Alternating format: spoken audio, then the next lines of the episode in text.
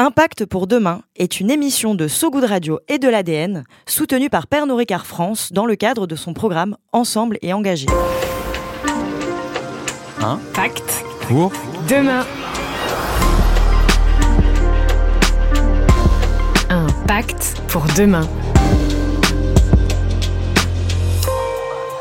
Le podcast des boîtes qui cherchent des solutions. Salut Bienvenue dans Impact pour demain, l'émission des boîtes qui cherchent des solutions. Le rapport 2022 du GIEC est très clair, nous pouvons encore agir pour préserver une planète vivable, mais nous devons agir dans les trois années qui viennent. Ça nous laisse 594 jours pour changer le monde. Car la question n'est pas faut-il changer le monde, il faut être con comme un conspirationniste pour croire le contraire. La vraie question, la plus difficile, c'est comment. Et si nos actions individuelles sont importantes, le levier crucial, ce sont les choix stratégiques des pouvoirs publics et les actions des entreprises. On a 594 jours pour agir tous ensemble. Alors l'ADN et SoGood se sont réunis pour vous proposer un pacte. Un pacte pour demain, oui, il y a un jeu de mots un peu pété dans le titre. C'est un podcast et une émission dédiée aux entreprises qui cherchent des solutions.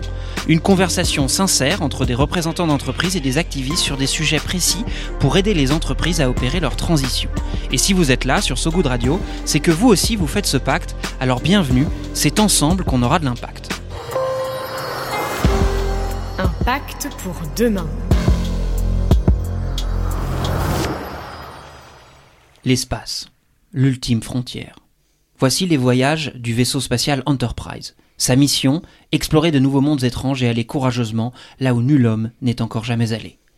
Alors les plus geeks d'entre vous, dont moi, auront reconnu le générique d'ouverture de la série Star Trek dont le premier épisode date de 1966. Si on voulait mettre ce texte au goût du jour, il faudrait y ajouter à la fin Aller courageusement là où nul homme n'est encore jamais allé, s'il arrive d'abord à sortir du champ de débris spatiaux qui entoure la Terre. Parce qu'il faut nous reconnaître un vrai talent, l'être humain est capable de polluer de l'infiniment petit à l'infiniment grand. Non seulement notre sang et notre cerveau contiennent des traces de microplastiques, mais en plus de ça, l'orbite terrestre est désormais très encombrée. L'Agence spatiale européenne a recensé 15 880 satellites envoyés en orbite depuis le début de la conquête spatiale en 1957, dont 10 590 toujours dans l'espace. Ça fait à peu près 11 000 tonnes de métal qui gravitent au-dessus de nos têtes. Et ça ne fait que commencer car nous sommes à l'aube du nouvel ère spatial qu'on appelle le New Space. En gros, jusqu'à maintenant, la conquête spatiale était l'affaire des États. Mais les avancées technologiques et un changement économique du secteur ont permis l'arrivée de nouveaux acteurs privés, dont le plus connu est peut-être SpaceX. Et oui, Elon Musk arrive à foutre le bordel jusque dans l'espace. Tous ces acteurs multiplient les objets dans l'espace et cela a un impact d'abord sur la pollution visuelle, on peut moins bien observer l'espace depuis la planète, ça a un impact écologique, envoyer ces objets demande beaucoup d'énergie, donc de consommer beaucoup de carburant, mais surtout, cela démultiplie le nombre de débris spatiaux et les risques de collision. Or, notre vie est gérée depuis l'espace en permanence. Télécommunications, géolocalisation, transactions financières, surveillance du climat, tout ça passe par là-haut. Et donc des problèmes à 2000 km d'altitude peuvent avoir des conséquences très directes sur le plancher des vaches. Alors dans cet épisode, on se penche sur la pollution spatiale et plus précisément celle des orbites terrestres et des débris qui gravitent. À quel point notre espace proche est-il un dépotoir? Comment est-ce qu'on nettoie l'espace? Et qui est responsable de cette pollution et donc qui devrait s'en charger? Impact pour demain t'emmène dans le cosmos avec Pierre O'Malley qui est ingénieur au Centre national d'études spatiales où il occupe le poste d'expert débris spatiaux, Raphaël Costa qui est chargé d'enseignement et de recherche en droit spatial à l'université Paris-Saclay. Et en la co-créatrice de la chaîne YouTube de vulgarisation scientifique Superama, Chloé de Kecker. Mais avant d'embarquer pour les étoiles, on a une passy breaking news. un Pacte pour demain. la Passy Breaking News. Les États-Unis viennent d'infliger la première amende pour pollution spatiale de l'histoire. Au début du mois d'octobre 2023, l'entreprise américaine de télécommunications Dish Network a été sanctionnée par la Commission américaine des communications pour avoir abandonné un satellite qui s'appelle EchoStar 7 en orbite. Elle doit désormais payer 150 000 dollars car il représente un danger pour les autres objets orbitaux encore en fonctionnement. Moi, je m'y connais pas très bien, mais Monsieur O'Malley, 150 000 dollars, euh, c'est pas beaucoup pour un satellite. Un satellite, ça vaut beaucoup plus d'argent. Oui, un satellite, effectivement, ça coûte beaucoup plus d'argent. Mais là, c'est la première fois qu'il y a eu une amende, et donc euh, c'est effectivement, comme vous le dites, quelque chose de très intéressant. Euh, Monsieur Costa, cette première amende, est-ce qu'elle signifie que d'autres vont suivre? Euh, oui, je pense que oui. En fait, euh, les entreprises privées dans l'espace, euh, bah, elles ressortent de la responsabilité de chacun de leur État. Généralement, c'est l'État où elles ont leur siège, mais donc du coup, c'est à chaque État de s'occuper de ces entreprises dans l'espace, vu que c'est une zone internationale. Euh, personne n'est compétent et du coup, tout le monde l'est. Donc c'est une première avancée. Souvent, on reproche aux États-Unis de laisser un peu euh, faire ce que veulent leurs entrepreneurs dans l'espace, et donc là, euh, c'était un peu inattendu d'avoir cette amende infligée par les autorités américaines à une entreprise américaine.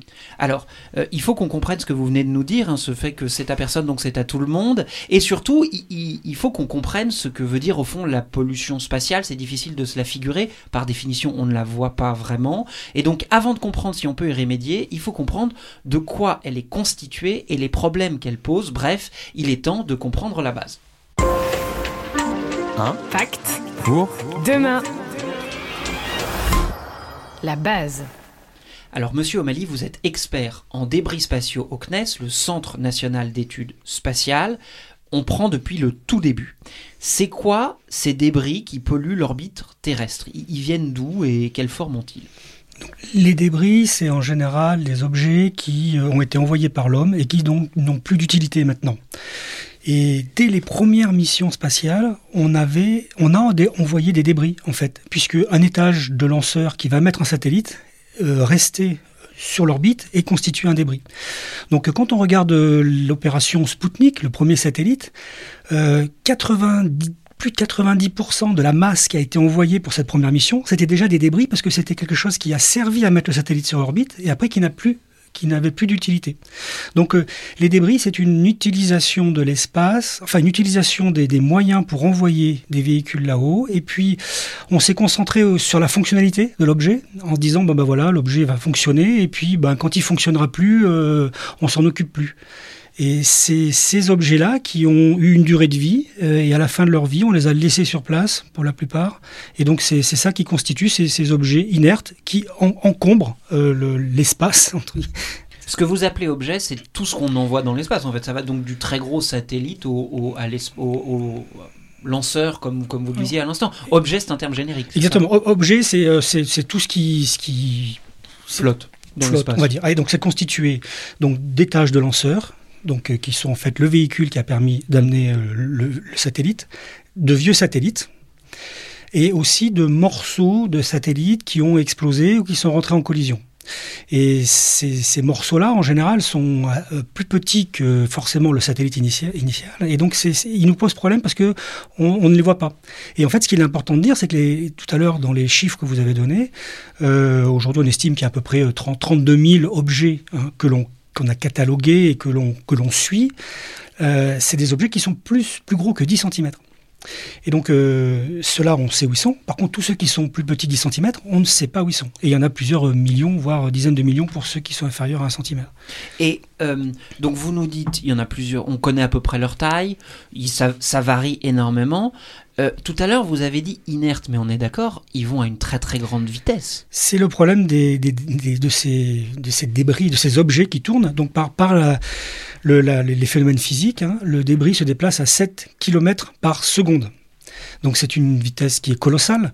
Euh, si on, compare à l'énergie que pourrait avoir, euh, c'est l'équivalent d'une d'une boule de bowling à 100 km/h pour un petit objet qui fait que quelques centimètres voire quelques millimètres, voyez. Et donc c'est- ça le problème des débris, c'est qu'en fait ils se déplacent très vite. Euh, On a l'habitude de dire que d'un point de vue d'une densité, hein, euh, on, peut faire un- une, similitude entre comme si on avait euh, deux, bouteilles qui flottaient dans la Méditerranée. Ça, c'est l'équivalent de la densité que l'on a dans les orbites. Par contre, ces bouteilles, elles se déplacent à 7 km par seconde et elles rebondissent euh, sur les côtes. Et donc, le fait qu'elles se déplacent si vite fait que la probabilité qu'elles se rencontrent n'est pas nulle au bout d'un certain temps. Et c'est ça notre problématique aujourd'hui. Donc ce que vous nous dites, c'est que l'espace n'est pas bouché, mais il est de plus en plus dangereux à cause de, de ces objets. Est-ce qu'ils se situent à un endroit particulier, ces débris, ou est-ce qu'ils flottent de manière, j'allais dire, euh, homogène un peu partout autour de notre planète? Alors c'est pas tout à fait homogène, c'est vraiment euh, c'est corrélé à l'utilisation des orbites. Donc euh, il y a en fait une première orbite qui est très euh, spécifique, qui est l'orbite géostationnaire. C'est celle à 36 000 km, c'est celle qui permet d'avoir les des satellites de, de télécommunication, puisque le, satellite se déplace à la même vitesse que la rotation de la Terre. C'est c'est là euh, où on a eu la première amende. Euh, Ensuite, il y a les orbites dites basses, donc c'est en dessous de, de 1000 km, où là, on a des zones qui sont plus, ou moins intéressantes de par leur fonctionnalité. Par exemple, il y a l'orbite euh, aux alentours de 800 km, qui correspond à une orbite héliosynchrone. C'est une orbite qui est très utilisée parce qu'elle permet de faire des observations toujours à la même heure. Donc on peut comparer comme ça une image d'un jour sur l'autre. Donc de fait, cette orbite étant très intéressante, eh ben, elle est forcément plus occupée et donc il y a plus de débris sur ces orbites-là. Donc euh, la, densité, il y a plus d'objets donc sur les orbites aux alentours de 800 km, qui est une orbite intéressante. Maintenant, aux alentours de 400 km, euh, 500 km, c'est là où il y a les nouvelles constellations, en particulier celle dont vous parliez tout à l'heure, Starli- Starlink. Et puis euh, il y a les, orbites euh, du GNSS, c'est-à-dire tous les systèmes de, positionnement par satellite aussi. Voilà. Donc plus une orbite peut être utile, plus elle a de chances d'être encombrée, plus du coup le nombre de débris augmente, plus le danger augmente. À quel point est-ce qu'ils sont dangereux ces débris? Est-ce qu'il y a déjà eu des collisions euh, avec des satellites, voire des destructions d'objets spatiaux à cause de ces collisions? Oui, euh, il y, a eu- plusieurs euh, collisions entre donc des débris et des satellites, et, une, co- une collision euh, assez importante hein, qui a eu lieu dans les années 2000 hein, entre Iridium et Cosmos. Cosmos étant un satellite russe qui était un débris, et Iridium un satellite qui était op- opérationnel. Et donc ils se sont rencontrés, et donc c'était en 2007.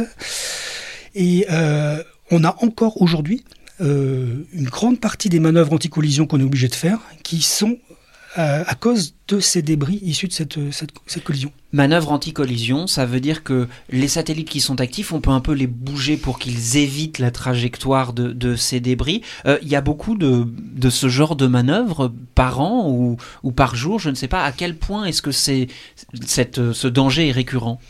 Donc euh, le, danger est en train d'augmenter. Euh, par exemple, la Station spatiale internationale fait un certain nombre de manœuvres. Alors euh, en, en moyenne, on pourrait considérer une, par mois. Et il s'avère que très récemment, il y a quelques, quelques mois, là, elle a été obligée d'en faire deux pour la première fois. Et donc on, on voit qu'il y a une augmentation. Et est-ce que, vous nous le disiez à l'instant euh, en parlant de la, Station spatiale internationale, est-ce que ces débris posent un danger aussi pour nos astronautes, nos spationautes? C'est-à-dire, comment est-ce qu'on fait quand on est dans une canette en alu euh, extrêmement haut dans l'espace et qu'on est percuté par cette fameuse euh, boule de billard qui arrive à toute vitesse? C'est-à-dire, comment ils font? Alors donc, donc, euh, si c'est une boule de billard, on la voit, et donc euh, la station fait des manœuvres, donc pour éviter la boule de billard. Mhm. Si c'est des objets plus petits, euh, il y a donc euh, la station, elle est, elle est fabriquée avec une, une sorte de protection, un multicouche, une sorte de blindage, qui fait que euh, on, on est à l'abri entre guillemets des plus petits débris. Par contre, à chaque fois qu'il y a un risque avéré, les astronautes, les astronautes bon, vont dans le- la station, va, va dans la capsule pour, en cas de collision, évacuer. euh, et, ça, c'est une procédure qui est nominale chez eux, enfin qu'ils qu'ils font assez régulièrement. Et est-ce que un jour ces, ces débris disparaissent? C'est-à-dire est-ce que ad vitam ils tournent autour de notre planète ou est-ce que naturellement ou par l'effet d'une force physique que vous allez nous décrire, euh, à un moment quand même ils disparaissent? Alors ça, ça dépend effectivement de l'altitude. Alors, euh, vous savez que on dit aujourd'hui hein, que la- que l'atmosphère terrestre a une épaisseur d'à peu près euh, 100, 120 km. Euh, au- Au-delà de 120 km, l'atmosphère est, beaucoup moins dense, mais elle est, toujours là en fait. Et donc, on peut considérer qu'un satellite standard à euh, 1000 km va mettre plusieurs siècles pour, redescendre. Alors que euh, lorsqu'il est aux, alentours de, de 500 km, ça va être euh, plusieurs dizaines d'années. Donc euh, la force dont on parle, c'est la force de traîner. Parce qu'en fait, même si l'atmosphère est très ténue, il reste quelques molécules qui font que ben, la, la collision avec ces molécules freine l'objet et que progressivement, l'altitude va baisser jusqu'à rentrer dans l'atmosphère pour brûler. Pourtant, vous nous le disiez, cette pollution, elle est concomitante de, la conquête spatiale, à tel point que ce risque a été euh, anticipé depuis assez longtemps, notamment par un ingénieur de la NASA qui s'appelle Donald Kessler.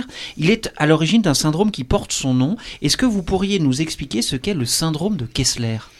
Donc le, syndrome de Kessler, c'est euh, le fait que un objet qui va donc euh, qui a une certaine masse, un certain volume, va exploser et donc se diviser en plein de petits débris, plein de petits objets qui vont euh, constituer donc des euh, des petits, enfin des, des euh, des petites débris, balles, des plus- des petits plus dé- petits. voilà, qui vont eux-mêmes être capables d'aller rentrer en collision avec un objet.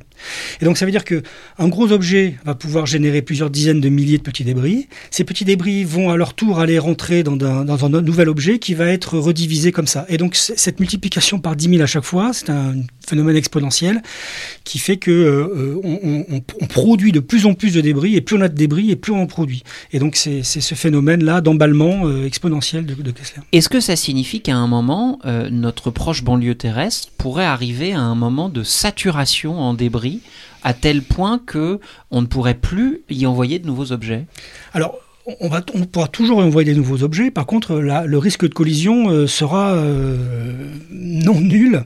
Et, du coup, il faudra donc se protéger des objets que l'on va rencontrer. Donc, il est clair que aujourd'hui, se protéger de, débris qui sont plus gros que, quelques centimètres, on ne sait pas faire. On n'a pas les technologies pour, puisqu'il y a des énergies qui sont colossales. Donc ça veut dire qu'il faut impérativement éviter que ces gros objets aujourd'hui que l'on que l'on connaît et que l'on identifie se divisent en plus petits débris. Donc c'est-à-dire qu'eux-mêmes rentrent en collision ou qu'ils explosent de par euh, les réserves d'énergie. Et donc euh, pour, pour faire ça, euh, il y, a, des réglementations internationales qui ont été mises en place. Et, d'ailleurs la, LOS, la loi sur les opérations spatiales françaises, on a été un des premiers pays à faire une loi. Et d'ailleurs nous, dans nos textes de loi, la- la compagnie américaine là aurait eu elle 200 000 euros d'amende. Il y a donc des lois, et c'est très important, on, va y revenir parce qu'il faudrait éviter ce moment où la banlieue terrestre serait euh, très dangereuse pour les satellites, euh, mais aussi potentiellement pour euh, les vols habités, ce qui serait quand même une très mauvaise nouvelle pour un certain Major Tom.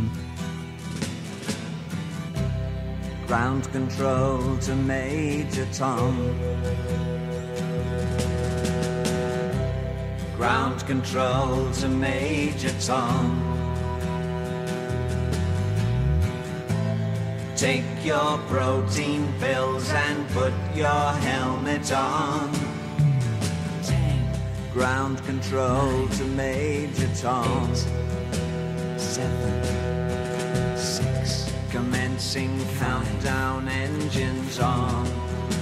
Three, two. Check ignition and may God's love be with you. Thank you.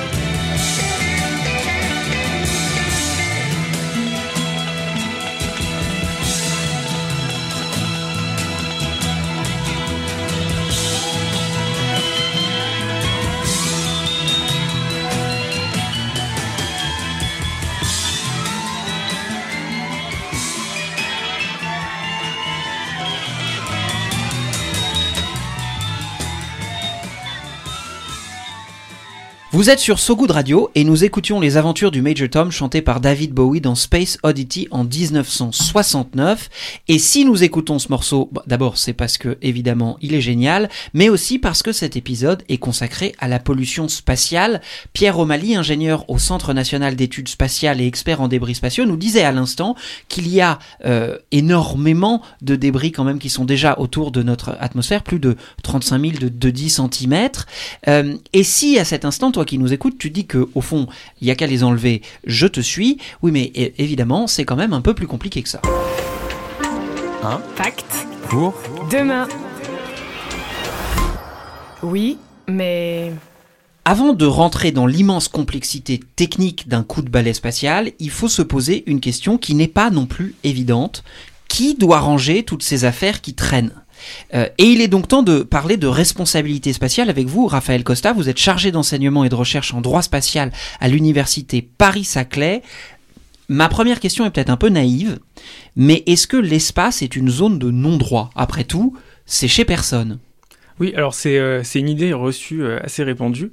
Et euh, non, depuis les années euh, 70, en fait, euh, les États sont entrés en négociation euh, à l'ONU pour adopter une série de traités internationaux qui forment la base du droit spatial et donc la base des règles euh, qu'on doit appliquer dans l'espace. Donc la création des, de ces traités onusiens, donc elle date de la guerre froide. En fait, l'URSS et les États-Unis voulaient éviter euh, que l'autre ne s'approprie d'abord la Lune et puis fasse une extension de, de la course nucléaire dans le space- dans l'espace. Et euh, donc voilà, il y a eu des négociations euh, qui, qui ont été entamées à l'ONU. C'est d'ailleurs ce qui a participé à amorcer la détente entre les deux blocs. C'est assez méconnu. Mais donc voilà, donc euh, en 67, les, les, les États adoptent à l'ONU le traité euh, de l'espace euh, qui pose les principes de base euh, du droit spatial. Et donc ensuite, il y a toute une série de traités à l'ONU jusque dans les années 80 euh, qui vont préciser des principes du traité de l'espace. C'est quoi ces principes du droit spatial? En gros, qu'est-ce qui régit cette banlieue terrestre? Alors donc le, le traité de l'espace avec les principes fondateurs, il est ratifié aujourd'hui par 120 États, donc tous les États qui des activités spatiales. Pour les autres, euh, c'est un peu plus spécifique. Mais donc euh, la règle de base, c'est la liberté d'utilisation de l'espace pour tous les États.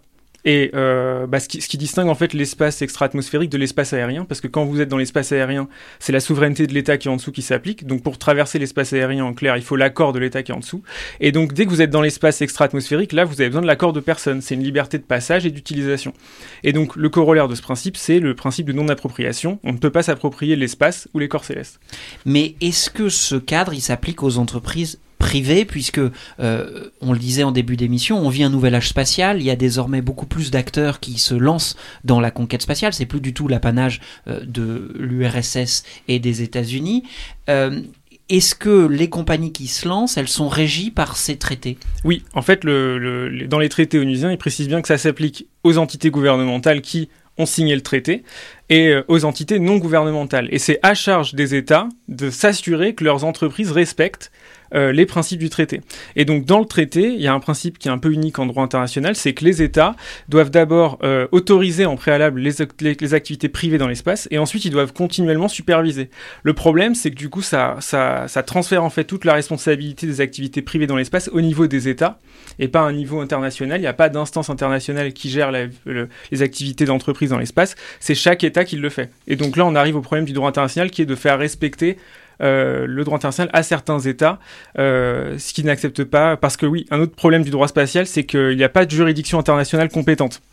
Le traité ne met pas en place de tribunal chargé d'appliquer, de l'appliquer. Comme par exemple, le traité du droit de la mer, lui, le fait. C'est-à-dire que au fond, même si euh, un État euh, a ratifié les traités dont vous parlez, mais qu'il ne les suit pas, il n'y a pas d'instance pour lui reprocher, lui demander réparation. Alors, il y a une instance à l'ONU qui est le, enfin, le comité des utilisations pacifiques de l'espace, qui se réunit une fois par an, et là, les États vont se reprocher parfois des, des manquements, des violations et tout, mais il n'y a pas de, d'organisme de sanctions, il n'y a pas de tribunal, enfin, c'est pas comme euh, en droit interne où euh, on va avoir un tribunal qui va sanctionner une violation.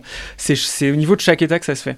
Vous nous disiez que ces traités datent en gros de la fin des années 80. Même le premier, le traité fondateur 67, donc c'est-à-dire négocié à partir de 62. Donc, euh, Donc ça signifie qu'ils ont été négociés et ratifiés à une époque où la prise en compte euh, des euh, impératifs écologiques n'était évidemment pas les mêmes. Est-ce que c'est les questions de pollution et de débris spatiaux sont prises en compte dans ces traités? Non, pas du tout. C'est même pas une question. Le droit de l'environnement, protection de l'environnement spatial n'apparaît pas dans les traités. Mais en fait, les traités ont même été faits pour le avant l'activité spatiale, pratiquement, parce qu'il est adopté en 67. Donc, euh, l'homme sur la Lune, c'est 69. Donc, oui, il n'y a pas du tout cette idée de, de- débris qui est euh, prise dans les traités.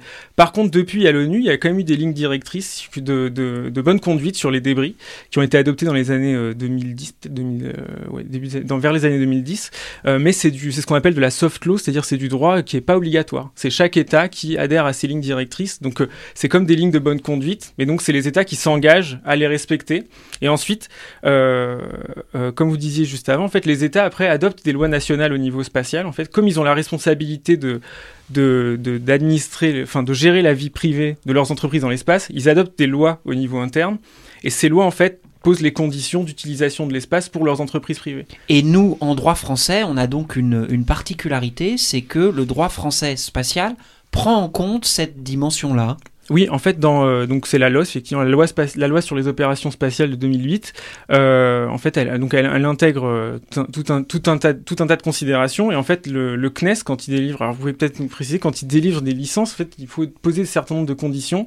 Et euh, il y a par exemple l'obligation de désorbiter au bout de 25 ans, des choses. En fait, mais ces règles-là, elles font partie des lignes directrices de l'ONU auxquelles la France a adhéré. Et ensuite, c'est elle qui répercute au niveau de sa loi interne et de ses licences d'utilisation d'opérations spatiales, ces conditions aux opérateurs privés. Alors, monsieur O'Malley, juste pour qu'on comprenne bien ce qui vient d'être dit, ça veut dire quoi l'obligation de désorbiter au bout de 25 ans?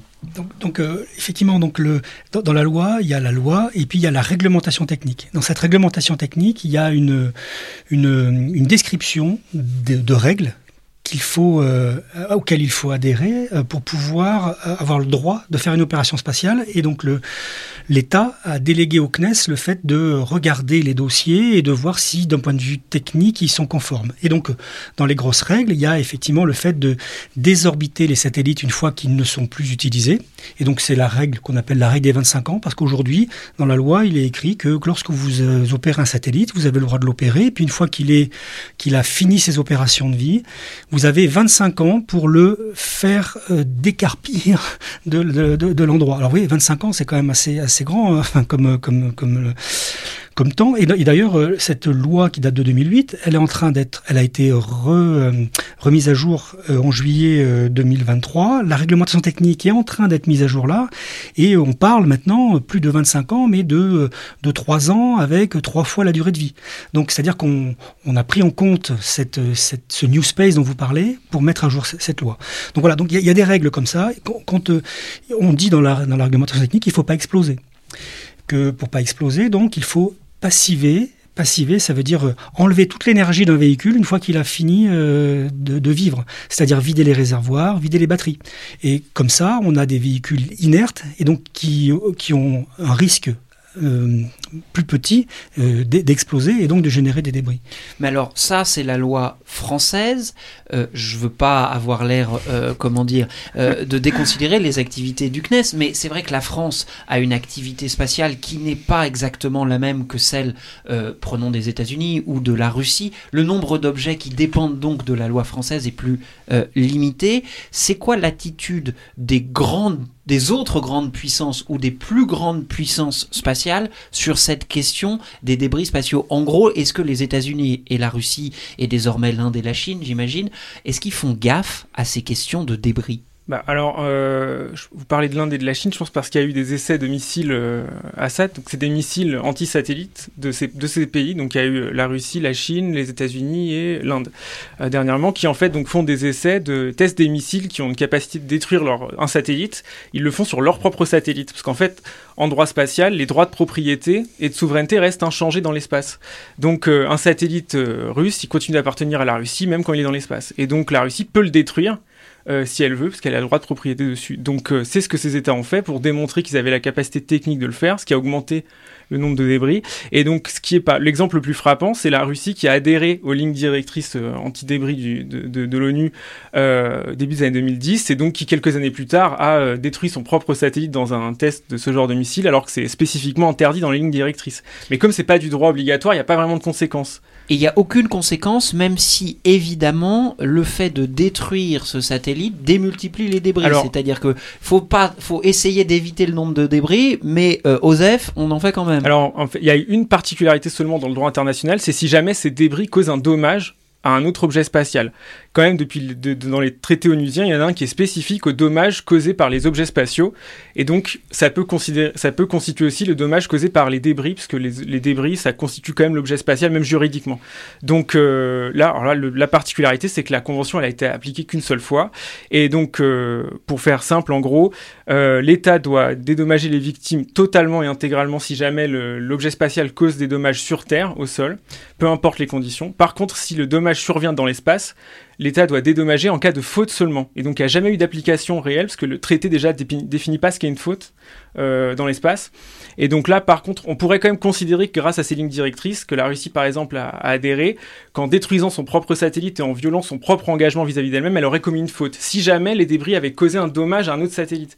Mais la question de la protection de l'environnement spatial en tant que tel euh, n'est pas vraiment pris en compte dans les traités. C'est seulement en cas de dommage causé à une activité ou à un bien humain. Et ces traités dont vous parlez sont assez vieux, on l'a dit, on voit qu'ils sont assez lacunaires d'une certaine manière. Est-ce que euh, on pourrait les renégocier? Est-ce qu'il pourrait ou est-ce qu'il y a actuellement des négociations pour euh, euh, s'attaquer plus directement à la pollution spatiale ou en tout cas euh, faire en sorte que ce droit devienne plus contraignant ou plus précis?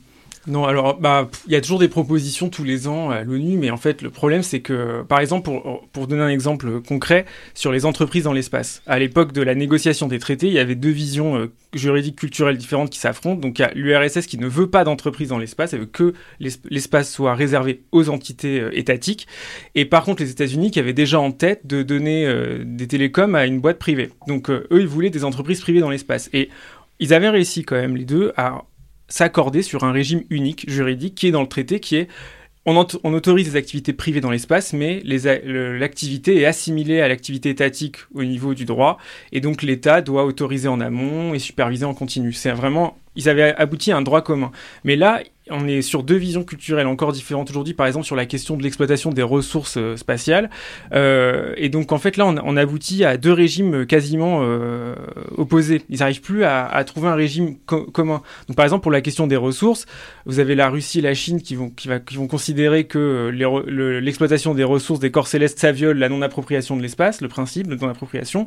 Et vous avez à côté le- les États-Unis qui vont lancer leur programme Artemis, et donc tout État qui rejoint ce programme de retour sur la Lune, dans le programme Artemis, dans l'accord Artemis, il y a une ligne qui dit que l'exploitation des ressources n'est pas contraire au droit international. Donc en fait, il y a, deux visions euh, juridiques culturelles différentes qui aboutissent à deux régimes quasiment différents, euh, et, en même temps qui sont, d'application euh, parallèle et en fait au même moment. Alors qu'à l'époque, on avait abouti au même régime. C'est vrai que vu la difficulté qu'on a à se mettre d'accord déjà sur Terre, se mettre oui. d'accord dans la haute atmosphère, ça paraît difficile, mais on comprend quand même, grâce à vous, que l'espace n'est pas une zone de non-droit. En revanche, apparemment, il y a des attitudes euh, assez cavalières, c'est-à-dire qu'au fond, eh bien, il y a tout simplement des Space Cowboys.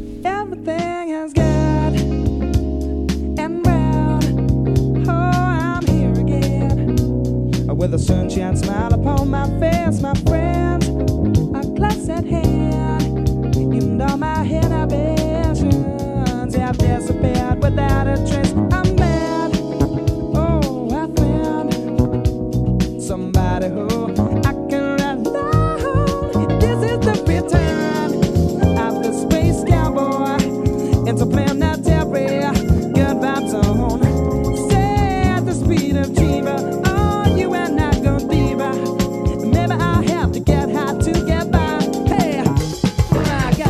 Cheeba.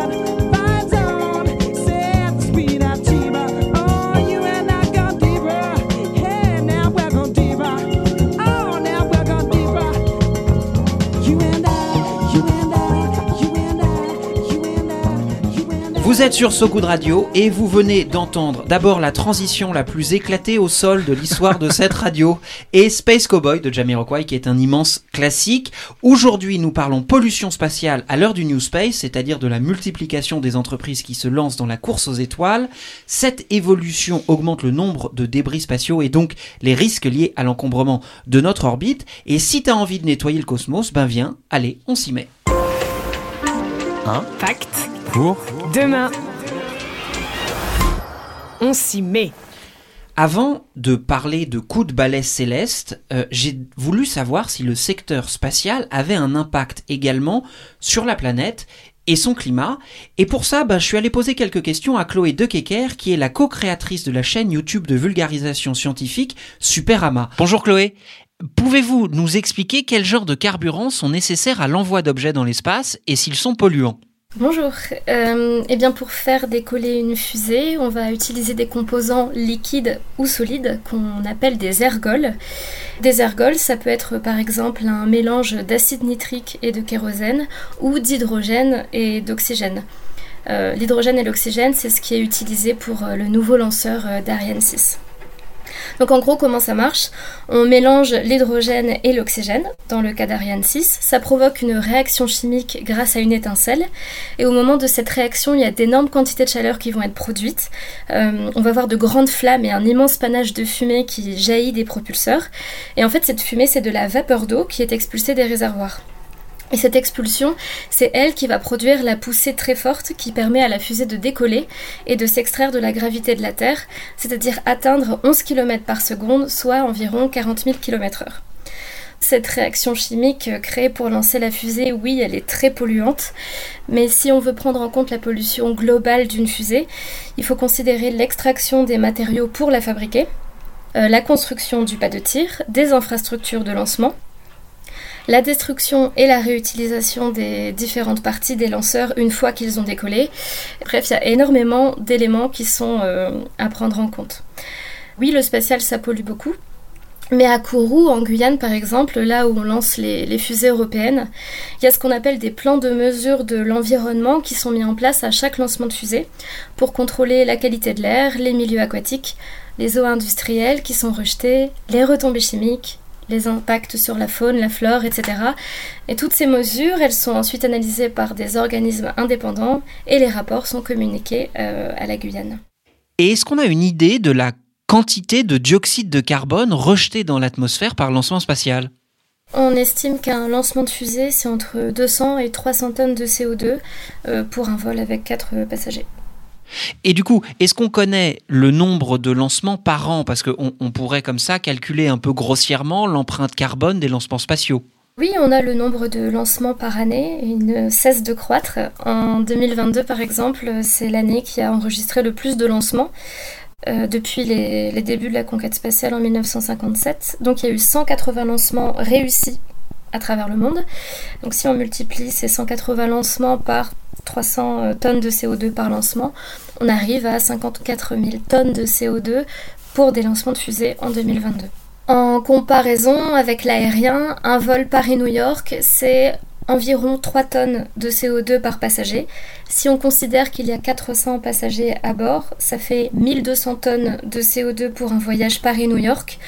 Donc en ratio pollution passager, certes le spatial est bien plus polluant que l'aviation, d'autant le tourisme spatial tente à se développer, mais comme on a quand même beaucoup plus d'avions en circulation que de, fusées pour l'instant, euh, le spatial reste euh, un petit peu moins polluant, euh, juste en considérant les lancements. Merci Chloé. Effectivement, il est quand même plus facile pour chacun et chacune d'entre nous de faire un geste pour le climat en limitant au maximum ses trajets en avion que ses trajets en navette spatiale, on, peut le dire. Mais puisque le lancement de celle-ci ont un impact écologique et un bilan carbone relativement important, trouver des carburants alternatifs ou des systèmes de propulsion plus sobres serait une avancée quand même considérable. Et vous allez voir qu'il y a des, énerg- des énergies que vous ne soupçonnez pas. Voici donc la pause café, c'est la chronique de Bérénice Koulibaly qui déniche des solutions partout dans le monde. Pacte. Pour? Demain. Écoutez. Vous entendez l'engin mugir férocement Ce n'est ni un avion au décollage, ni une Ford Mustang brûlant ses pneus sur l'asphalte, et encore moins une Harley Davidson au démarrage. Non, aujourd'hui on part direction l'espace, au-dessus de la ligne de Carman, dans la stratosphère, à bord d'un petit satellite propulsé par du sel. Oui oui, j'ai bien dit du sel. Déplacer des engins spatiaux à partir d'iode, c'est le projet complètement dément de la Norvégienne Anne Hannesland et de l'Ukrainien Dmitro Rafalski. Ces deux chercheurs en aérospatial se rencontrent en 2015. Deux ans plus tard, ils créent une boîte spécialisée dans les hautes technologies spatiales, leur société, baptisée Thrust Me. Thrust Me, c'est littéralement propulse-moi en bon français. À l'origine de Thrust Me, plusieurs constats. Depuis 2012, la tendance dans l'industrie spatiale, c'est la miniaturisation des satellites. Problème, une fois en orbite, ces petits engins ne peuvent pas se déplacer par eux-mêmes. Leurs propulseurs sont inadaptés à leur taille. Un défaut de fabrication un peu fâcheux, car il augmente le risque de collision avec les déchets spatiaux, réduit fatalement la durabilité des satellites et, in fine, aggrave la pollution spatiale. Là, c'est le moment de balancer 2-3 chiffres pour y voir un peu plus clair. 1 surtout. 130 millions, soit le nombre estimé de débris dans l'espace selon l'agence spatiale européenne, l'ESA. Allez, un autre pour la route. Rien qu'en 2022, le centre d'astrophysique Harvard and Smithsonian a compté plus de 186 lancements orbitaux dans le monde. Ça en fait des gros trucs volants au-dessus de nos têtes. Bref, les petits satellites se multiplient, les débris aussi, et il est temps de trouver une solution. Thrust Me entre donc dans le game cosmique en proposant une technologie adaptée au petit format des satellites. Sa particularité L'exploitation de l'iode. Car à la base, pour déplacer un objet en orbite, on utilise plutôt du xénon. Or, le xénon, c'est un gaz dit noble, donc cher, rare, et, cerise sur le gâteau, difficile à stocker sur les nanosatellites. A contrario, l'iode est bien plus dense, facile à collecter et à stocker. Bien pratique pour les petits satellites. Ça fait des collisions en moins, la possibilité de désorbiter les appareils défectueux et éviter ainsi qu'ils pourrissent en apesanteur. Bref, un moyen plus durable de continuer la conquête spatiale. Depuis 2019, date des premiers essais, Thrust Me affirme avoir déjà vendu plus de 200 systèmes de propulsion qu'elle livre sur l'ensemble du globe en passant par l'Amérique du Nord et l'Asie. De quoi ravir Wally, le célèbre petit robot écolo imaginé par Pixar?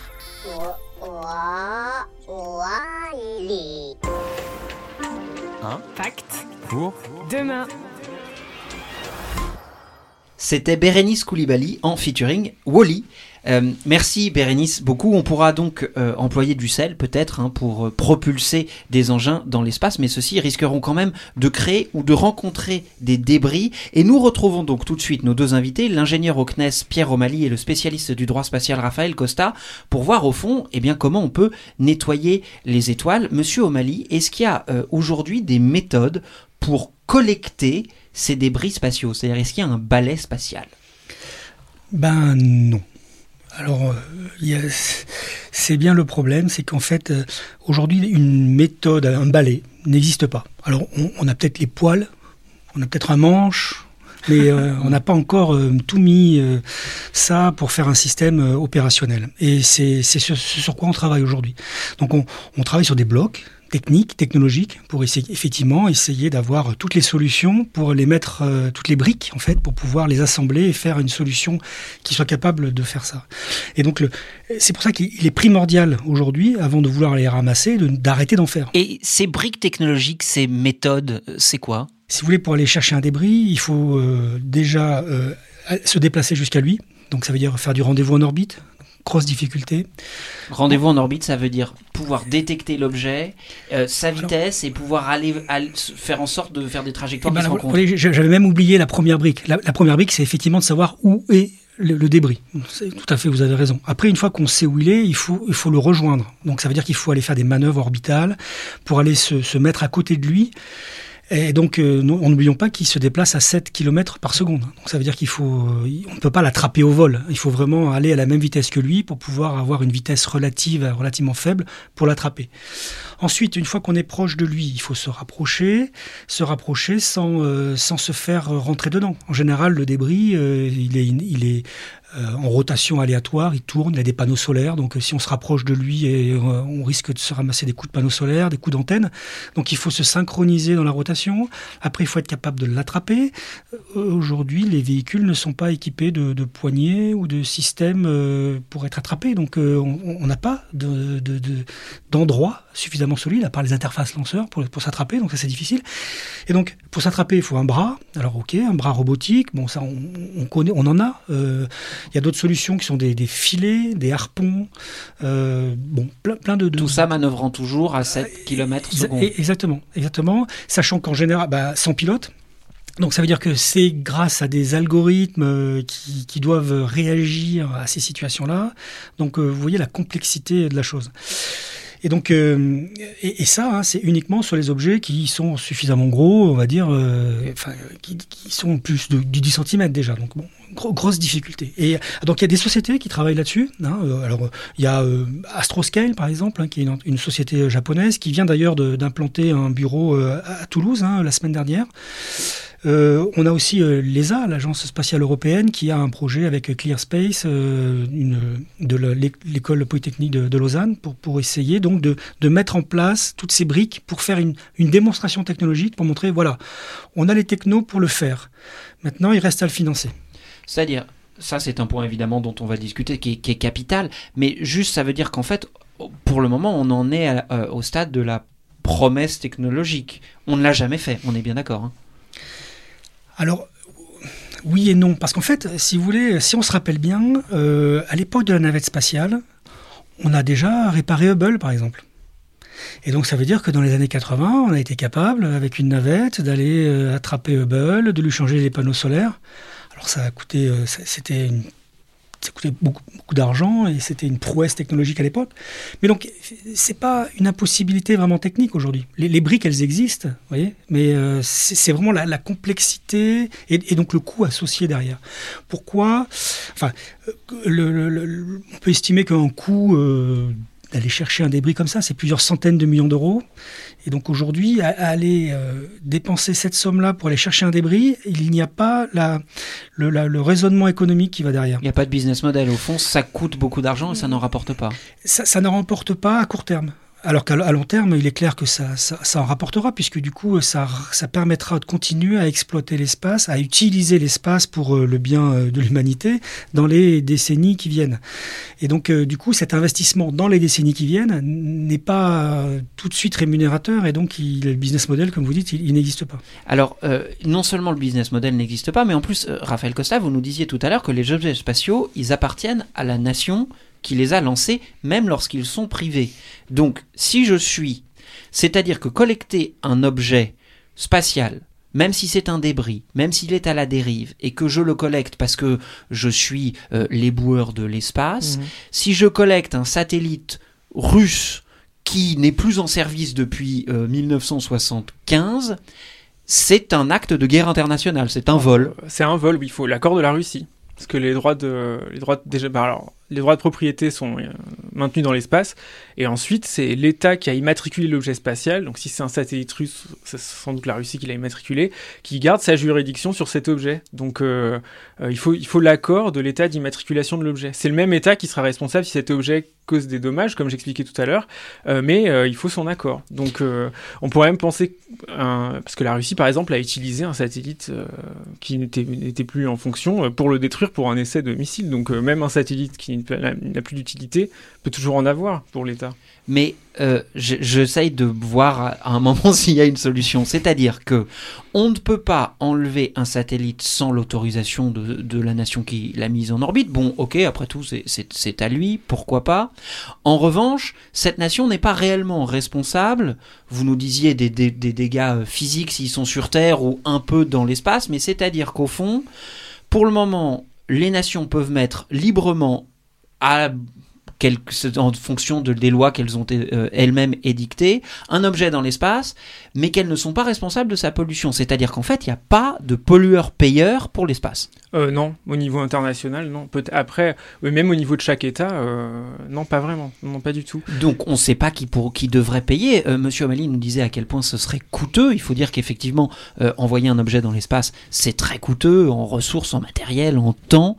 Euh, mais ça, pour aller euh, nettoyer quelqu'un, personne pourrait dire, bon bah écoutez, Ariane ou Soyuz ou enfin toutes ces compagnies qui ont envoyé des choses dans l'espace ne cotisent pas à, un, à, je sais pas moi, l'éco-emballage Non, de l'espace quoi.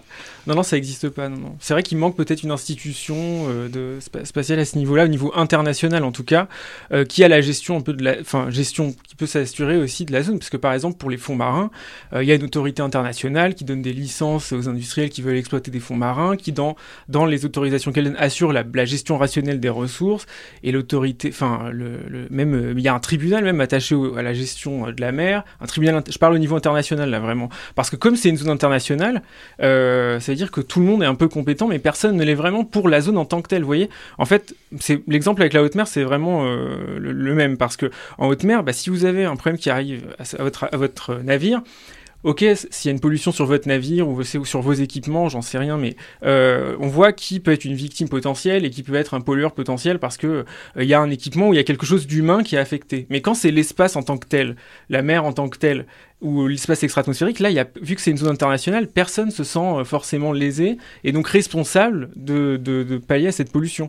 Donc euh, c'est vrai que pour la mer, on a euh, un système institutionnel international et, juridique qui fonctionne plutôt bien et qui existe déjà, mais pour l'espace, il manque un peu. Mais il faut voir la différence, c'est que pour la mer, ça fait euh, 3000 ans, même plus qu'on navigue, et on a tout ce droit de la mer, il date de 1982 et 90, alors que le, droit spatial, on a fait le droit avant l'activité, donc c'est aussi un des problèmes. Monsieur O'Malley, en plus d'être euh, expert euh, euh, en sécurité des vols spatiaux et, et en débris, vous êtes aussi responsable de l'initiative Tech for Space Care au sein de la direction des systèmes orbitaux dans le service de la sécurité des vols spatiaux. Est-ce que, euh, avec vos collègues du monde entier, euh, vous avez ces discussions-là? Est-ce que c'est un sujet qui émerge au moins dans la communauté scientifique? Ah oui, tout à fait. D'ailleurs, vous voyez, j'ai un train dans une heure pour aller justement rejoindre mes collègues pour discuter d'un texte euh, donc de l'ISO, euh, International Standard Organization, donc l'ISO 2413, c'est le document qui régit comment fabriquer un véhicule qui ne pollue pas l'e- l'espace.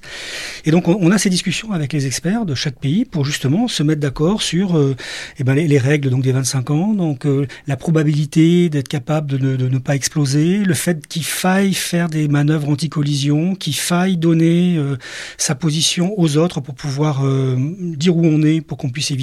Tout ça, c'est des discussions qu'on a euh, d'un point de vue technique. Et donc euh, on partage ça, et donc euh, en tant qu'expert, on est relativement euh, cohérent sur, sur ces problématiques-là, et malheureusement après derrière il arrive l'aspect euh, politique. euh, Ce qui manque aujourd'hui, c'est une volonté politique de, de, de ne pas dépotoiriser l'espace. C'est- pas. Alors, je pense que la volonté euh, politique, elle est plutôt de garder sa, la souveraineté, de pouvoir faire ce que l'on a envie de faire dans l'espace. Et donc euh, après derrière, euh, bah, ça, ça découle. Juste pour, pour faire une incise, même par exemple, c'est vrai que dans les lois nationales, même la loi française, euh, il y a des conditions d'environnement dans les licences et tout, mais la loi précise bien que si jamais c'est euh, une mission spatiale d'intérêt national ou de déf- intérêt étatique, on peut déroger à toutes les conditions. Donc, euh, vous voyez, mais les États se prévoient quand même cette soupape toujours pour le spatial. Alors, la spécificité de l'âge que nous vivons, c'est donc celle euh, d'un- d'une nouvelle conquête spatiale, du New Space, des acteurs privés qui se jettent dans, la bataille. Euh, au cours des prochaines décennies, SpaceX envisage de déployer 42 000 satellites. D'autres sociétés comme euh, Project Kuiper d'Amazon ou la société chinoise Hongyan et la société canadienne Telesat prévoient également d'en lancer des milliers. Ce sont énormément d'objets dans les orbites terrestres dont on, vous nous disiez à quel point ils sont déjà en- encombrés. Est-ce que euh, on pourrait forcer ces entreprises nationales privées, pardonnez-moi, ces entreprises privées, à ne pas les lancer au nom de la sécurité ou de l'environnement spatial? Ça, c'est à chaque État de, enfin, en l'état du droit actuel, c'est chaque État qui est responsable et qui, qui euh, bah, souverainement décide de ce qu'il accorde comme autorisation à ces entreprises. Mais quand même, il y a le cas intéressant de l'orbite géostationnaire, euh, qui a des positions, un nombre de positions assez limité, et euh, donc, en fait, face au risque de, de brouillage, de fréquence, de, de, de- enfin, voilà, face à ce risque, en fait, les, les États se coordonnent à l'Union internationale des télécommunications, qui est une organisation internationale la plus vieille euh, encore en activité, euh, pour se répartir euh, les positions euh, sur l'orbite géostationnaire. Quand, enfin, cette orbite, cette le, le couple spectre-orbite a le statut de ressources naturelles limitées à, à l'Union internationale des télécoms. Et donc, peut-être qu'au niveau des méga constellations de satellites, s'il y a une sursaturation, peut-être que les États d'eux-mêmes adopteront des procédures semblables. Monsieur O'Malley, est-ce que euh, dans la communauté scientifique, l'arrivée de ces nouveaux acteurs, de tous ces nouveaux satellites, euh, comment est-ce que vous, vous, la voyez? Il, faut quand même euh, reconnaître que ce nouvel âge spatial a aussi énormément d'intérêt. Après tout, il permet des lancements, il permet des, équipements dans l'espace. Mais le fait, par exemple, 42 000 satellites pour Starlink, certes c'est en orbite très basse, mais ça fait quand même beaucoup d'objets. Est-ce que ça vous inquiète? Donc, alors, l'arrivée de, New Space, donc de ces méga constellations, euh, eff- effectivement a comme euh, conséquence de mettre beaucoup plus d'objets, mais a comme conséquence de faire parler de cette problématique et de, de lancer un investissement massif dans l'espace. La, caractéristique de ces entreprises-là, c'est qu'elles veulent faire des bénéfices. Et donc, quand elles vont investir des milliards euh, d'euros ou de dollars pour euh, faire une constellation, euh, c'est sur au moins le, le- terme du business model de leur, de, leur, de leur business, j'ai envie de dire. Et donc, ça veut dire que elles ont intérêt à, pérenniser cette ressource. Et donc, du coup, euh, les constellations dont on parle, elles, vont plus loin que les réglementations internationales dont on parle aujourd'hui. Alors, ça peut être aussi un petit peu du, du, du, ba- du bashing en disant, voilà, regardez, euh, nous, on a fait ça, euh, euh, je, pose mon standard, et maintenant, si vous voulez mettre une constellation, vous devez vous mettre à niveau. Mais n'empêche que ça, a quand même l'avantage de pousser les technologies. Alors après, bon, quand vous parlez de ces chiffres astronomiques, enfin, je- C'est une promesse aussi, quoi. Oui, après, euh, moi, ce que, je dis, c'est qu'aujourd'hui, si euh, c'est pas le problème de lancer beaucoup d'objets dans l'espace, c'est le problème de savoir les maîtriser.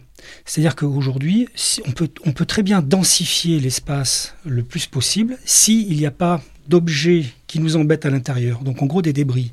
Et si chaque objet qui est dans l'espace a un moyen de propulsion, fait de l'anticollision, et une fois qu'il a fait son opération se désorbite, on peut densifier. Euh, on, est enfin, on est sur même, le même concept que les, autoroutes. Euh, Aujourd'hui, euh, on a des autoroutes avec des densités de, de circulation qui sont, qui sont beaucoup plus importantes qu'à l'époque où il n'y avait pas de règles. donc, c'est pour ça qu'il est très important aujourd'hui de mettre en place donc, des, des, règles de la route, ce qu'on appelle le Space Traffic Management, pour coordonner cette densification. Et donc après, de fait, si les gens respectent les règles et respectent les, les, les- les bonnes, les règles de bonne conduite et tout ça, la densification on est- peut ne pas être un problème. Mais bon, on n'en est pas encore malheureusement là. Mais en tout cas, on n'est pas condamné au dépotoir euh, de l'espace. Un pacte pour demain.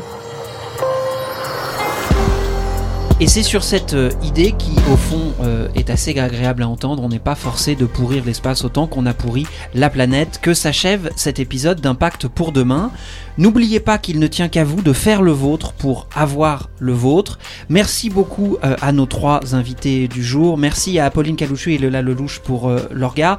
Merci à Bérénice Koulibaly pour sa chronique. Merci à Vincent Berthe qui pour une fois a kiffé la sélection musicale. Et à Maceo pour la réalisation. Merci à vous qui nous écoutez en direct et à celles et ceux qui euh, nous écouteront dans le futur en podcast sur leur plateforme préférée. N'hésitez pas à partager, à commenter, à mettre des petites étoiles. Cette fois-ci, j'ai pas fait exprès, mais ce jeu de mots est pour Ave aussi. Euh, ça fait toujours plaisir. Partagez euh, un tout petit peu cette émission. Après tout, on parle quand même de notre futur collectif. L'ADN et So Good reviendront très bientôt dans vos oreilles, c'est-à-dire dès le mois prochain. D'ici là, prenez soin de vous, de la planète et de l'espace. Après tout, c'est la même chose. Un pour demain.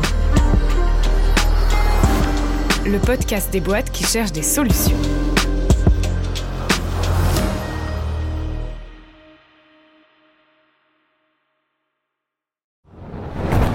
On peut faire tellement plus.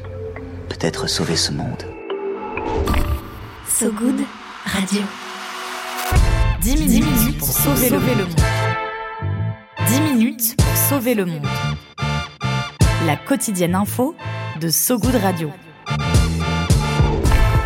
Salut, je m'appelle Diane Poitot. Et moi, c'est Romain Salas. Accordez-nous 10 minutes et on vous donne de quoi sauver le monde. La quotidienne info de So Good Radio qui vous veut du bien. Un tour du monde de l'actualité. De Kuala Lumpur à Saint-Étienne jusqu'à l'Antarctique. Des tortues étoilées enfin protégées aux résidences d'artistes en hôpital psychiatrique. En passant par la défense des personnes transgenres au Minnesota. Bref, on parle de tout. Des infos les plus positives du jour, de celles et ceux qui essaient de rendre notre monde un peu moins pire. Ça s'appelle 10 minutes pour sauver le monde. Retrouvez-nous sur toutes vos plateformes d'écoute préférées. Vous allez voir, ça met la pêche. Super pêche. 10 minutes, 10 minutes pour sauver le monde. So Good Radio. So Good